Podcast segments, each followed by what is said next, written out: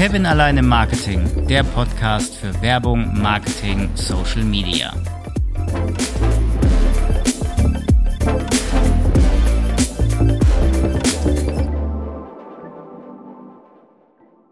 Ende letzten Jahres, also am 25. Dezember 2021, ging eine Folge von mir mit Carolina Bräuniger online. Da ging es um Sales, was brauchst du vom Marketing und Marketing, was brauchst du vom Sales. Quintessenz des Ganzen war, dass Marketing und Sales Hand in Hand gehen sollen.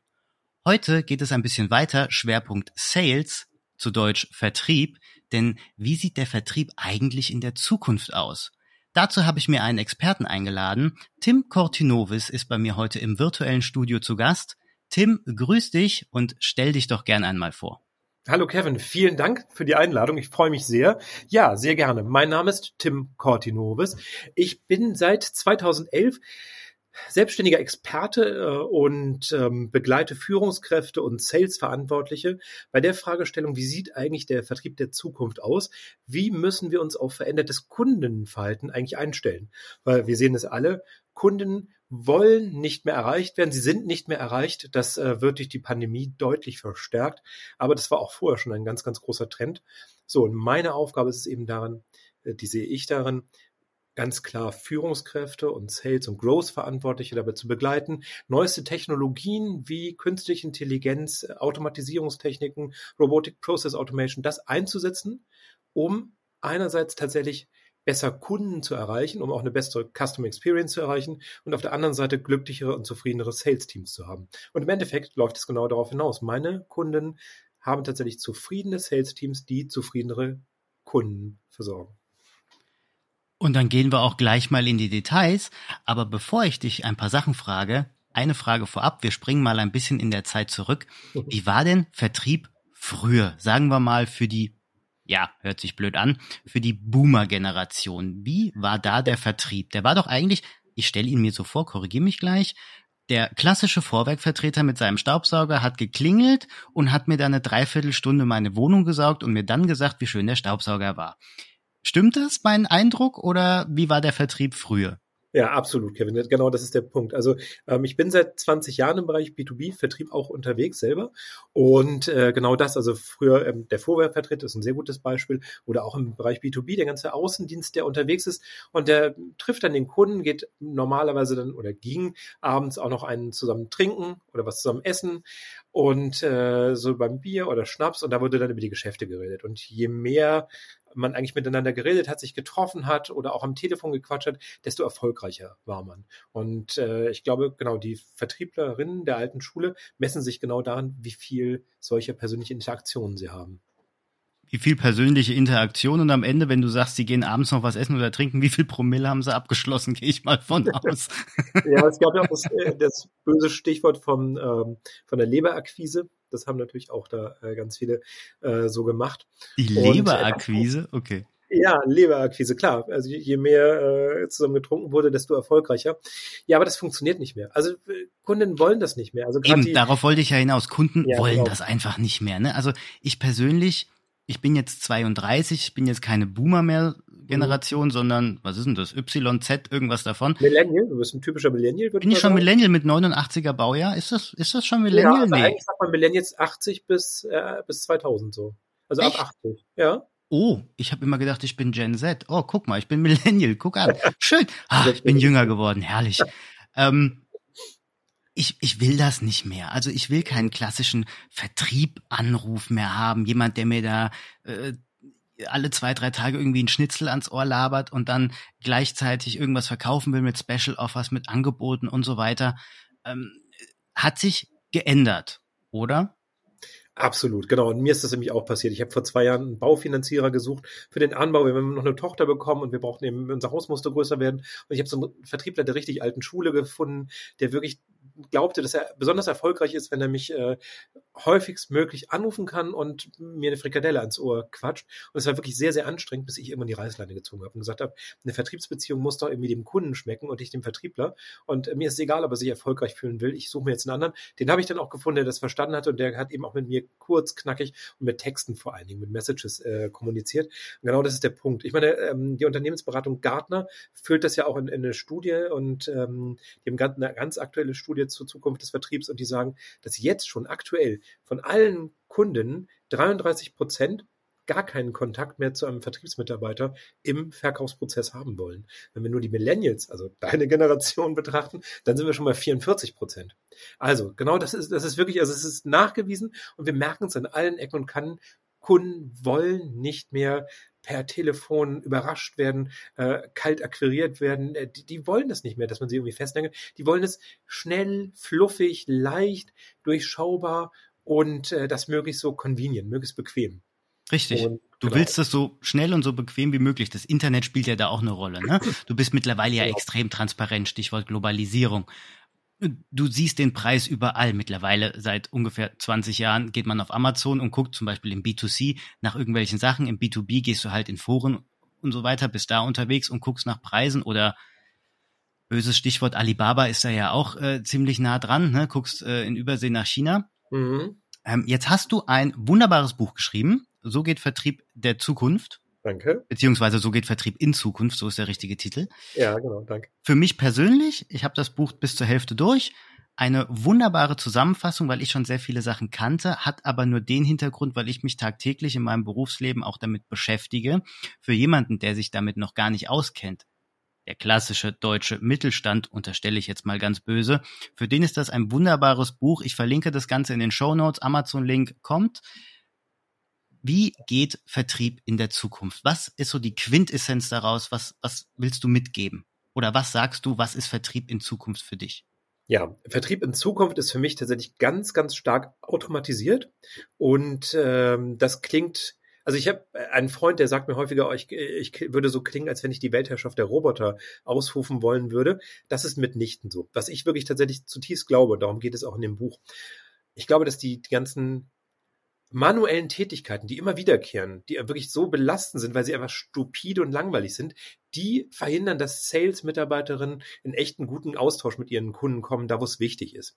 Und deswegen glaube ich tatsächlich, dass der Vertrieb der Zukunft größtmöglich automatisiert ist, da wo es nötig ist, also ein Angebot schreiben oder nochmal irgendwelche Details klären. Das muss kein Vertrieb mehr machen oder auch diese Erstkontaktaufnahme und so weiter. Aber, und deswegen auf der Fläche passiert das dann. Ich glaube das schon, dass wir auch in Zukunft aktiven Vertrieb brauchen, der aber dann eben auf C-Level, auf Unternehmensführungsebene, ähm, das eigene Unternehmen die Unternehmensbeziehung verkauft. Das heißt, ich muss eigentlich ähm, dir als äh, Geschäftsführer, Geschäftsführerin eines Unternehmens verkaufen, warum dein Einkaufsbot sich an meinen Verkaufsbot anflanschen sollte. So, das ändert natürlich an, an, dem, an der Kompetenz, die im Vertrieb nötig sind, eine ganze Menge. Das heißt, ich muss eben wirklich ein gutes Standing haben, auch auf C-Level. Das ist, äh, das ist eine Herausforderung. Da müssen wir mitwachsen, wenn wir im Vertrieb arbeiten.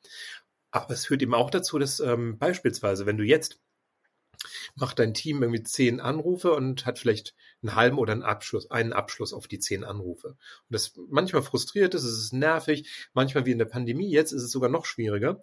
Und wenn du das aber größtenteils automatisierst, dann hast du eben den Erfolg, dass dein Team zehn Hot Leads auf den Tisch bekommt und davon neun oder zehn sogar umwandelt, weil das sind Kunden, die sind wirklich total heiß auf dein Produkt, auf deiner Dienstleistung. Die wollen mit dir sprechen oder interagieren, wie auch immer, über ein Chatbot oder sonst was.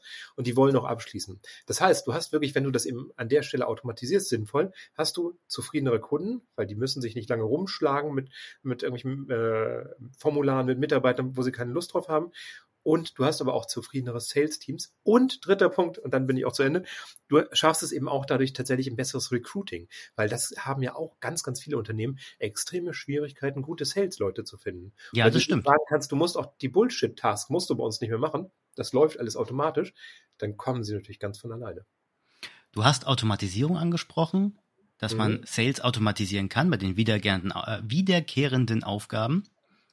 Korrekt, stimme ich hundertprozentig mit dir überein. Du musst keine Angebote mehr schreiben. Du musst diese, diese Kaltakquise musst du eigentlich so gar nicht mehr machen. Das kannst du automatisieren. Jetzt mache ich mal den Schwenk zu meinem Intro. Das Marketing kann dir aber doch auch dabei helfen. Richtig? Richtig, aber du hast ja auch in deinem Intro gesagt, Marketing und Sales sind nicht mehr zwei Silos. Und also je Richtig. automatisierter wir werden, desto mehr wird das deutlich, dass das gar nicht funktioniert. Du hast natürlich, also wenn man es äh, rein technisch betrachtet, hast du einen Funnel und du hast im oberen Bereich, um den Funnel anzureichern mit Leads, hast du Marketing und dann in der Umwandlung hast du Sales. So, äh, das ist ja ganz klassischerweise. Aber das wächst natürlich, äh, je mehr automatisiert wird, auch immer mehr zusammen. Das heißt also auch, dass das Marketing wird auch nach Zahlen beurteilt, ganz klar in der, in der Folge. Vollkommen äh, richtig. Weil ich es messen kann eben. Und, äh, und der Sales arbeitet aber eben auch natürlich dem Marketing zu, weil er weiß, was sind denn die, die Pain Points, worauf reagieren denn Kunden, wenn ich Inhalte auslege als, als Lead Byte? Ähm, das, also das geht nicht getrennt. Die beiden Abteilungen sind eine Einheit und äh, langsam müssten wir eigentlich auch mal einen neuen Namen dafür finden. Ich glaube, es dauert noch ein bisschen.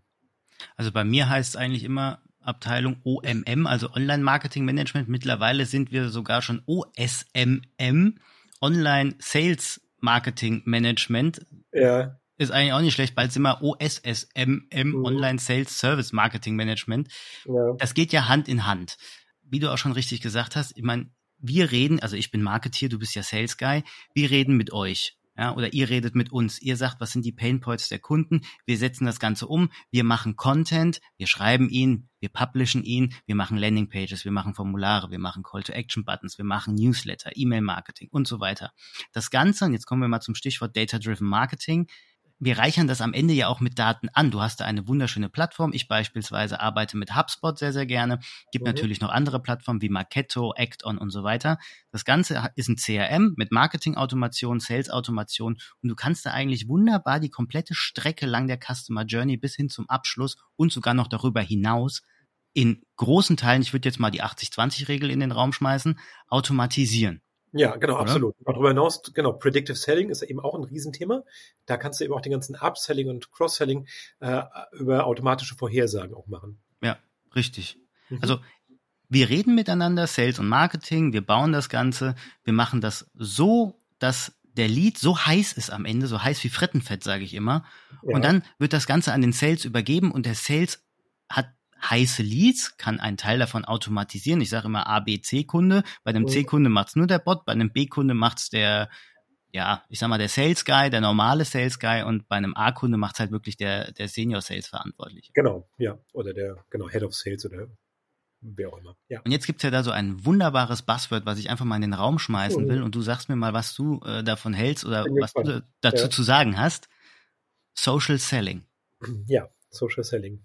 Super. Also genau, das da trifft natürlich äh, althergebrachte äh, Vertriebsweise, also wirklich über ähm, über echte enge Beziehungen, trifft auf Automatisierung. Also Social Selling alleine nur für alle, die es irgendwie vielleicht noch nicht gehört haben, es ist ein ziemliches Passwort aktuell. Es bedeutet nichts anderes, als in Social Media Vertrieb zu machen. Das Ganze ist nichts Neues, überhaupt nichts. Das machen unsere Kunden seit 500.000 Jahren machen die Social Buying. Das heißt, dass sich jemand, der etwas kaufen möchte, informiert in seinen Netzwerken, sei es im Tennisclub oder auch, ähm, auch in, in der Kita des Kindes, äh, dass er darum fragt, wer ist denn eigentlich ein guter Anbieter für das passiert schon ganz, ganz lange. Social Selling ist jetzt relativ neu, weil wir sind eben da als Anbieter präsent, wo unsere Kunden sich ähm, ja vielleicht privat austauschen, wie auch immer, also sehr sozial unterwegs sind.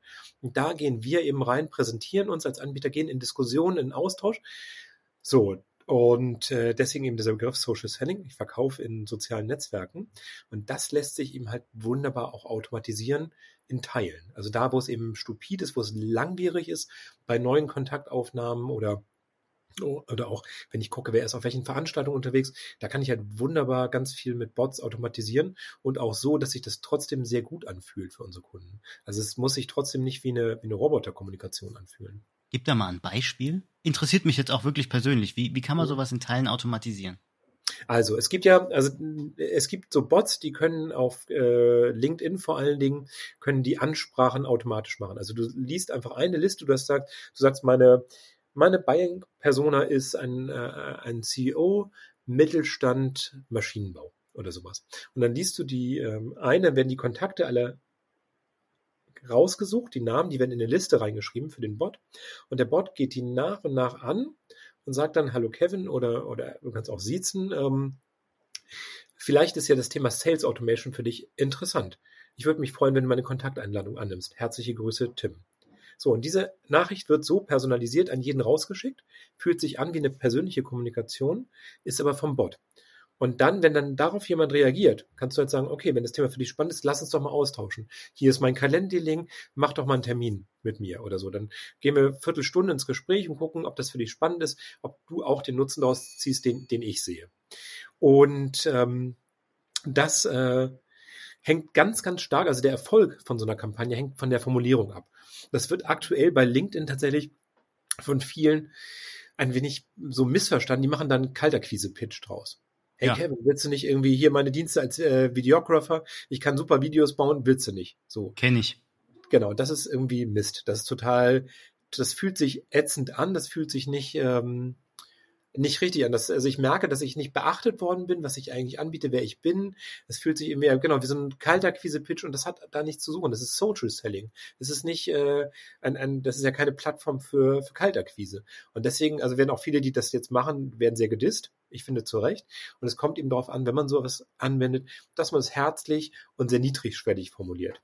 Oder du hast halt ein Angebot, was wirklich so wahnsinnig innovativ ist, wo alle sagen, oh cool, ja, das muss ich haben. Wie können wir weiterreden? Das heißt aber im Umkehrschluss, wenn ich ab und zu mal ein, äh, ja, eine Netzwerkanfrage bekomme auf LinkedIn, könnte mhm. das ein Bot gewesen sein? Wenn ich den annehme, löst er einen, eine, eine weitere Nachricht aus, so sagen wir mal so nach ja, 20 Minuten, damit sich's äh, echt anfühlt, was dann heißt, hey, vielen Dank für die Vernetzung, äh, was ist so dein momentanes Need, wo ist dein Painpoint, wollen wir uns einfach mal austauschen. Das könnte also ein Bot sein. Genau. Ganz dann sicher. ist es mir bisher aber noch nie aufgefallen. Ah, okay, das ist interessant. Doch, da sind ganz, ganz viele Bots draußen, da draußen sind die unterwegs und äh, das setzen wirklich ganz viele ein. Also dann waren sie anscheinend geschickt genug bei dir. Beziehungsweise, naja, also die Frage ist, ist es denn eigentlich so verwerflich, dass es das ist? Also weil, äh, wenn es wirklich für dich, es geht ja darum, äh, Nutzen zu schaffen auf beiden Seiten. Und wenn ich etwas anbiete, was dich weiterbringt, wie vielleicht Sales Automation oder, oder Marketing Automation und du hast da tatsächlich ein Thema, ein Painpoint und ich kann dir damit helfen, dann ist doch nur legitim, dass wir uns auf eine technische Krücke stützen, die uns beide zusammenführt. Also deswegen. Dafür ähm, ist sie ähm, da. Ich habe da jetzt nichts einzuwenden. Genau, dafür ist sie da. Und ich meine auch im, im ich bin ja sehr viel auch im amerikanischen äh, Sprachraum unterwegs, im Anglo, angelsächsischen Sprachraum. Da wird das ganze Thema Sales ja eh nochmal anders gesehen. Also da ist es ja eh so, ja, lass uns einfach mal gucken, macht es Sinn, dass wir sprechen? Okay, nein, auch gut. Tschüss. So. Und also hier in Deutschland sind ja viele gleich ganz beleidigt. So, oh Gott, da hat mich jetzt ein Sales-Typ angesprochen, der will mich an Marterfall binden, um mir was zu verkaufen. So, das ist ja eklig.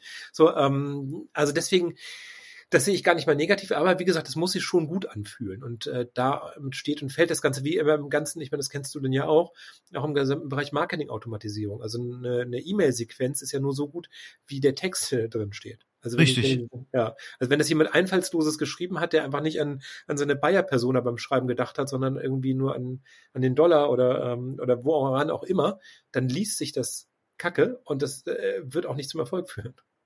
Da will ich noch mal reinschmeißen. Liebe Sales Guys da draußen, es ist keine Schande, sich vom Marketing Hilfe zu holen beim Texten, weil im Zweifel, ohne das jetzt negativ werten zu wollen, kann das Marketing schon besser texten, weil sie das halt auch tagtäglich machen. Ein Werbetext liest sich anders, auch wenn er unterschwellig ist, als ein einfacher Sales Pitch. Würde ich jetzt einfach mal so unterstellen. Ja, wobei da ist auch, da hast du äh, auch mit einem Teil des Problems angesprochen, äh, weil natürlich Marketingtexte, man sieht sofort, dass es Marketingtexte sind. Und ja. Äh, also ich würde klar. behaupten, dass Sales-Texte eben in der Regel mh, dann doch authentischer sind, häufig, weil sie eben nicht dieses geschliffene Marketing ähm, Text. Äh, Meinst du, dieses umschweifende, ausschweifende, SEO-optimierte Texten ist, sondern ein authentischer Text, der von einem Sales Guy kommt? Ja, genau. Also ich will damit jetzt nicht ein Entweder-Oder sagen. Ich will nur dafür plädieren, dass es also aus meiner Sicht verschiedene Anwendungsfälle sind. Also wenn du Social Selling in so einer Ansprache, eine 1 zu 1 Ansprache für neue Kontakte, wenn du da Marketing-Texte schickst, kann das funktionieren, muss es aber nicht unbedingt, weil du siehst dann halt eher, ah, okay, das ist ein vorformulierter Text, der ist so geschliffen, das ist vielleicht eher ein Bot. Hm, guter Einwand. Da einfach mal eine Frage an meine Hörerinnen und Hörer. Schreibt mir doch mal gern eine Mail oder einen Kommentar. Wie seht ihr das? Würde mich mal wirklich interessieren. Ich leite das Ganze natürlich dann auch an Tim weiter. Einfach so für ein Feedback. Weil finde ich jetzt wirklich mal interessant. Muss ich wirklich mal so sagen. Ja, weil ich meine, wenn du so mit Kunden sprichst, ist es halt häufig so, also das, ja, also diese alte Teilung, die ist natürlich in vielen Köpfen noch da. Sie ist, wir haben ja es schon gesehen, nicht sinnvoll, aber du hast natürlich ähm, Kunden bekommen einen Marketing-Flyer, werden neugierig, weil der ist cool formuliert, der hat tolle Fotos und so weiter. Und aber kaufen tun sie dann eben ja vom Sales Guy, der ihnen sagt, ja, stimmt, das Marketing übertreibt da so ein bisschen, aber ist trotzdem eine geile Lösung, weil irgendwie so. Ja. Und das hört ja. sich, also das ist ja schon ein, also es ist was authentischer, äh, also was authentisches Ja, dann genau. am Ende, ne? Ich mache das Ja, ja, genau. auch ganz gerne, ne? Wenn ich so manchmal mit meinen Kunden rede, ähm, dann sage ich, ja, HubSpot hat mal wieder gesagt so und so, aber wir machen das ein bisschen anders. Da werde ich dann auch halbwegs zum Sales Guy, obwohl ich Marketier werde und am Ende machen sie einen Upsell bei mir anstatt beim Direct Sales, weil ich es halt dann doch Genau. etwas authentischer und besser rüberbringen kann. Okay, Mhm. akzeptiert. Und Jetzt noch mal ganz kurz, wie siehst du künftig die Rolle des Vertriebs? Ist es ein Job, der sich selber abschafft oder abschaffen soll? Oder ist dann der Vertrieb am Ende wichtiger denn je, weil du kannst nicht alles automatisieren? Also ganz am Ende, glaube ich, ist der, äh, er wird sich auf jeden Fall gar nicht abschaffen, weil also diese Funktion Sales, die ist ja notwendiger denn je. Also wenn wir mal ganz, den ganz großen Sprung gehen. Ich spreche auch ganz viel in meinen Vorträgen und Keynotes über das Thema KI und wie eigentlich das KI-getriebene Unternehmen der Zukunft aussieht. Und wenn du dir das ansiehst, kannst du in allen Unternehmensbereichen sehr, sehr viel KI mittlerweile einsetzen. Es gibt da zwei wichtige Konzepte. Das ist ähm, AI as a Service, also KI als Dienstleistung und das Composable Enterprise, also das, äh, das Unternehmen, was sich aus verschiedenen Modulen zusammenstecken kann. Und das gibt es jetzt schon zum Teil. Das heißt, ähm, ich kann ganz viele sehr, sehr innovative, fortgeschrittene Unternehmensfunktionen wie im, im Bereich Finance oder im Bereich Research and Development oder eben auch Sales and Marketing, kann ich mit KI sehr, sehr gut automatisieren so und, und Standards schaffen. Und was dann letztendlich, wenn das irgendwann die meisten Unternehmen tatsächlich auch machen und einsetzen, dazu führen wird aus meiner Sicht, dass ähm, da, wo wir heute noch Wettbewerbsvorteile haben, also beispielsweise aus einer, aus einer Einkaufsquelle, die sonst keiner hat, oder aus Prozessen, die besser optimiert sind als beim Wettbewerb, oder, ähm, oder, oder, oder, das wird fast alles wegfallen. Ich glaube, die meisten Unternehmen werden in Zukunft gleiche Voraussetzungen haben, ihre Produkte und Dienstleistungen herzustellen und zu liefern. Und die größte Wettbewerbsunterscheidung wird tatsächlich dann im Kundenkontakt, in der Customer Experience liegen. Mhm. So. Und äh, das auszuführen wird die Automatisierung machen. Aber was da passiert, das, diese Fragestellung, diese Kundenkenntnis und die Überlegung, wie stelle ich den Product Market Fit, wie bringe ich die Passung von unserem Angebot zu den Kundinnen her, dieses Kundenverständnis, das kommt von den Sales und Marketing Guys. Und das wird auch in Zukunft noch, also diese Bedeutung dieses Bereichs wird noch wachsen. Also das, das sehe ich tatsächlich so. Und ja eben auch, was ich eben meinte, also dieses, dieses Verhandeln und dieses Verkaufen von meinem Unternehmen auf der Geschäftsführungsebene. Das wird auch dann, auch wenn, äh, ganz, wenn wir ganz am Ende sind von diesem Prozess, wird dann extrem wichtig sein. Okay, was rufst du da für einen Zeithorizont auf? Gibt es überhaupt einen Zeithorizont? Oder sagst du, nee, das ist ein fortlaufender Prozess und der zieht sich so in den nächsten fünf bis zehn Jahren hin, bis wir in Deutschland irgendwann mal so weit sind? Ich meine, du bist ja auch international unterwegs, die USA ist uns, da machen wir uns nichts vor, ich glaube, meilenweit um Jahre voraus, auch was, was Thema äh, Marketing und Sales Automation angeht und KI. Wir hinken da in Deutschland, ist so mein Empfinden, ein bisschen hinterher. Hm. Rufst du irgendeinen Zeithorizont äh, auf, wo du sagst, hm, bis dahin könnte man mal so weit sein? Das ist sehr schwer tatsächlich. Also ich, also fünf bis zehn Jahre halte ich noch für deutlich untertrieben. Ich glaube, wir sprechen eher von 50 Jahren. Oder 50, 25, 50 Jahre, okay. Ja, also natürlich ist es so, dass es exponentiell ist. Also technologische Entwicklung ist exponentiell. Das heißt, auch während wir hier sprechen, geschehen da draußen neue Innovationen, mit denen wir nicht gerechnet haben. Das stimmt und Umbrüche und Disruptionen. Aber ähm, ja, also wenn wir mal gucken, wie lange es gedauert hat, bis, also ich meine, wir sind jetzt im Bereich B2B, im Bereich E-Commerce, da, wo wir vor 20 Jahren im Bereich B2C waren. Also jetzt gerade aktuell sehe ich, dass das Thema Webshops und personalisierte Webshops im Bereich B2B angekommen ist und also gerade aktu ein aktuelles Thema ist. ja, ist, stimmt. Wenn ich so drüber nachdenke, hast du vollkommen recht. Ist jetzt erst ein aktuelles Thema. Genau, ist jetzt erst ein aktuelles Thema, aber also ähm, E-Commerce ist ja seit, sagen wir 1999 oder so oder Mitte der 90er ging das ja so los. Äh, Anfang 2000 hatten wir dann tatsächlich personalisierte Shops, die schon auch echt ausgereift waren.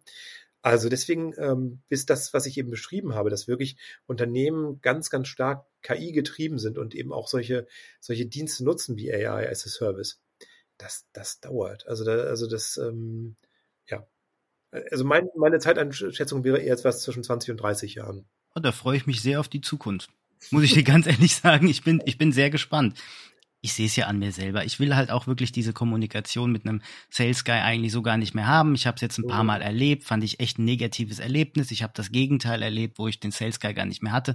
Finde ich ein positives Erlebnis und ich habe es ja eben auch schon mal angesprochen, wenn es wirklich ein Bot war, der äh, sich mit mir vernetzen wollte, auch wenn dahinter ja eine reale Person ist, aber der Bot hat es ausgelöst, dann habe ich nicht gemerkt und dann ist es auch ziemlich gut gemacht. Also dann wurde ja die Aufgabe echt mit Bravour bestanden, weil ich es echt nicht gemerkt habe. Und das ist dann halt auch. Bitte? Neuen, dann haben wir einen neuen Turing-Test erfunden. Merkst, merkt der User, dass es ein Bot ist oder nicht? Ja, du, manchmal ja. merkt man das. Ich meine, bei HubSpot kannst du einen Chatbot zum Beispiel bauen, der ist nicht mhm. KI gestützt, den baust du selber, ist er gut gemacht, merkt man's zwar auch ein bisschen, weil die Antworten relativ schnell kommen, aber trotzdem ist es immer noch angenehmer und wird mehr akzeptiert als ein Chatbot, der wirklich, wo du merkst, dass es einer ist. Ja. gut, aber ich meine, du kannst auch bei HubSpot wahrscheinlich eine Verzögerung einbauen, oder? Ja, das klar. Ganz viele das kann ich machen. Das kann ich machen. Und das ist ja genau, das ist lustig. Also äh, du kennst ja wahrscheinlich auch dieses Duplex-Video von Google. Wir haben ja leider seit, von denen seit drei Jahren nichts gehört, aber in Das stimmt, aber das kenne ich. Ein mega Video, ne? Diese, diese automatische Stimme. Ich glaube, die hat eine Pizza bestellt. Ja, genau, einen Tisch im Restaurant. Also die, die Oder eine, so, genau, ein Tisch im Restaurant, richtig. Der eine Fall war ein Tisch im Restaurant, da also eine Frau bestellt, lässt einen Tisch bestellen über, über diesen Bot und also eine mega Stimme und die haben ja das ja vor allen Dingen echt klingen lassen, weil sie eben dieses ganze, mm, äh, ja, mit eingebaut haben. Also diese Verzögerung, die haben es dann so menschlich gemacht, dass du das halt wirklich glaubst, äh, dass das ein, ein Mensch ist an der Stelle. Aber warum glaubst du, hört man nichts davon mehr? Ist ja jetzt schon auch ein bisschen älter, das Video. Meinst du, da gibt es irgendwie, ja, gibt's da irgendwie Probleme? Ja, ich habe keine Ahnung. Ich, ich äh, google das regelmäßig. Google selber äußert sich überhaupt nicht dazu. Also mich wundert es sehr, weil es ist natürlich, also ich weiß, dass in China beispielsweise Voice-Bots im Einsatz sind, die Kaltakquise-Anrufe machen. Also die ernsthaft? Rufen, ernsthaft, ja. Seit auch seit zwei Jahren sehr, sehr, sehr massiv. Und ich habe äh, also auch mit einigen ähm, Beratungen aus China, mit Chinesen gesprochen zu dem Thema. Und es ist tatsächlich so, in, in China, die sind es gewohnt. Also es ist jetzt auch im B2C-Bereich. Und wenn du in China beispielsweise in deiner Werkstatt anrufst, um einen Wartungstermin für dein Auto zu machen, mhm. dann hast du eh am Telefon einen Bot. Der macht mit dir den Termin. Das ist da schon gang und gäbe. Also schon lange. Und das heißt, die sind in allen Lebensbereichen schon gewohnt, dass Bots am anderen Ende vom Telefon sind. Und äh, die wundern sich auch nicht, wenn es dann klingelt und du gehst ran und sie gehen ran und da ist ein Bot dran, den was verkaufen will. Muss man aber auch sagen, das skaliert am Ende, weil in Deutschland hast du das nicht. Entweder es geht einer ans Telefon oder es geht keiner ans Telefon oder du hast so eine extrem nervige Warteschleife. Aber wenn du halt einen Bot hast, ja. wo du nicht merkst oder nicht richtig merkst, dass es ein Bot ist, es ist trotzdem sehr angenehm und sehr klar und dieser Bot durch die KI hinten dran versteht auch, was du willst und setzt das um, wie dein Beispiel jetzt mit Termin. Mhm ist das ja mega. Ja, das ist tatsächlich mega, genau. Also äh, das ist so richtig cool an der Stelle. Und ähm, es wird ja auch schon eingesetzt. Also es gibt ein anderes Beispiel, das ist aus dem Kundenservice jetzt, das hat die Ergo-Versicherung. Die haben bei Hagelschaden. Die haben den Hagelbot jetzt gebaut auf äh, Googles TensorFlow-Basis. Und äh, wenn ein Hagelschaden ist, dann haben die 5000 Kunden, die gleichzeitig im Kontaktcenter anrufen. Weil klar, also Hagelschaden nachts irgendwie runtergegangen, morgens vor der Arbeit wollen alle nochmal äh, schneller anrufen, Schaden melden. Und du kannst dir vorstellen, 5000 Leute gleichzeitig können die nie und never abfangen. Kannst du vergessen, ja, klar. Oder hängst du halt irgendwie zwei Stunden in der Warteschleife oder sagst, okay, Mist, rufe ich morgen nochmal an, dann hast du wieder vergessen und so weiter, kennst du alles den Hassel. Mhm. Und jetzt haben wir halt diesen Voicebot eingerichtet, der hakt noch so ein bisschen, aber die, ähm, die Kunden akzeptieren das, weil sie halt merken, sie werden sofort bedient also es ist zwar ein Bot, und, aber sie werden sofort bedient und äh, sie müssen jetzt auch nicht irgendwie tausend Sachen sagen, sondern der Bot ist total zielgerichtet und in fünf Minuten sind sie ihr Anliegen los. So, und können auflegen. Und äh, da ist natürlich die Frage, ob das nicht auch im Vertrieb tatsächlich äh, auch denkbar wäre. Also Kaltakquise-Bots, weiß ich nicht, das finde ich jetzt irgendwie, hört sich total widersinnig an, weil wir haben ja schon darüber gesprochen, niemand will mehr kalt akquiriert werden. Ja. Ähm, ich meine, im Grunde genommen wollte das noch nie jemand haben. Aber es ist auch kein Bot bei der Ergo, was jetzt da so ist wie, äh, haben Sie ein Hagelschadenproblem, drücken Sie die eins. Mhm. Haben Sie ein größeres Hagelschadenproblem, drücken Sie die zwei. Für alle andere Hagelschäden drücken Sie die Raute-Taste. Nee, nee, nee, es ist ein wirklich, es ist ein Voice-Bot. Also es ist wirklich wie als Wirklich was, ja. wenn du mit Alexa sprichst, ich meine, Alexa kennst du ja wahrscheinlich auch. Ich habe hab fünf Stück zu Hause. Ja, ich hab Und einen im Auto. cool, ja, ich habe drei hier zu Hause nur. Okay, ähm, und es ist ja wirklich äh, Wahnsinn, wie weit das tatsächlich ist, also wie sich das natürlich sprachlich anfühlt. Mittlerweile, und, ja. Genau, und so ist dieser Bot eben auch. Also der, der sagt dann, äh, okay, was haben Sie denn für ein, für ein Hagenschand-Problem? Ah, ein größeres Problem. Okay, dann lassen Sie uns doch mal gucken, welche Daten brauche ich denn von Ihnen? Und dann fragt er das ab und fertig. Also es ist wirklich nicht so mit eins, zwei, fünf und drück mal bitte, sondern nee. also das ist so der Unterschied, nur nochmal fürs Verständnis. Das ist ein richtiger Voice-Bot, der mit einem interagiert und nicht nur der dumm Zahlen abfragt, die man eintippen genau. muss. Nein, nein, es fühlt sich wirklich an wie eine menschliche Interaktion, eine menschliche Kommunikation. Ja. Und wir haben das übrigens auch hier, also ich komme ja aus Hamburg und wir haben tatsächlich einen großen Taxidienstleister. Und äh, selten, also ich fahre meistens eher Moja in Hamburg, also Elektro-Kleinbusse, äh, Ridesharing, aber manchmal fahre ich eben auch Taxi. Und wir haben tatsächlich einen Anbieter, der hat auch so einen Voicebot in der Auftragsannahme. Also wenn du da anrufst, dann geht da auch so ein Voicebot ran und das ist total angenehm. Und es fühlt sich auch wirklich sehr, sehr, der echt ist irgendwie der falsche Ausdruck, aber es fühlt sich trotzdem, es fühlt sich angenehm an, ja. Krass. Finde ich äh, eigentlich echt eine gute Idee, muss ich ehrlich sagen. Ich werde den einfach mal bei Ergo anrufen und mal gucken, ob es mir gefällt. Ich glaube, das mache ich einfach mal. Ich bin zwar kein Ergo-Kunde, ähm, aber hey, anrufen ja. kostet nichts. Zum genau. Abschluss mal eine Frage. Sales in 20 Jahren. Ja. Mal so mit zwei, drei Sätzen zusammengefasst. Wie siehst du ihn? Ja, ich glaube, das, es geht immer noch um die gleiche Frage. Wie, äh, wie finden wir den richtigen Product Market Fit und also wie, wie drücken wir unsere, unser Wertversprechen, unsere Value Proposition aus und für wen ist das eigentlich relevant und wie stellen wir da den Kontakt her? Über welchen Kanal? Ich glaube, das wird die Hauptaufgabe weiterhin sein, auch in 20 Jahren. Ein wunderbarer Abschluss. Tim Cortinovis, So geht Vertrieb in Zukunft. Super Buch. Könnt ihr euch kaufen, ist seit 18.01., glaube ich. Tim, korrigiere mich, wenn ich falsch liege, bei Amazon. Ja, genau, seit 18.01., genau. Bei Amazon als E-Book für den Kindle oder als Taschenbuch äh, für 14,99 Euro käuflich zu erwerben. Amazon-Link, wie gesagt, und es ist kein Affiliate-Link, es ist einfach eine kostenlose und liebgemeinte Werbung in den Show Notes bei mir zu finden und natürlich auch LinkedIn-Link etc. Das kommt natürlich alles rein. Tim, ich bedanke mich recht herzlich, dass du heute mein Gast warst in meinem Podcast. Danke dir.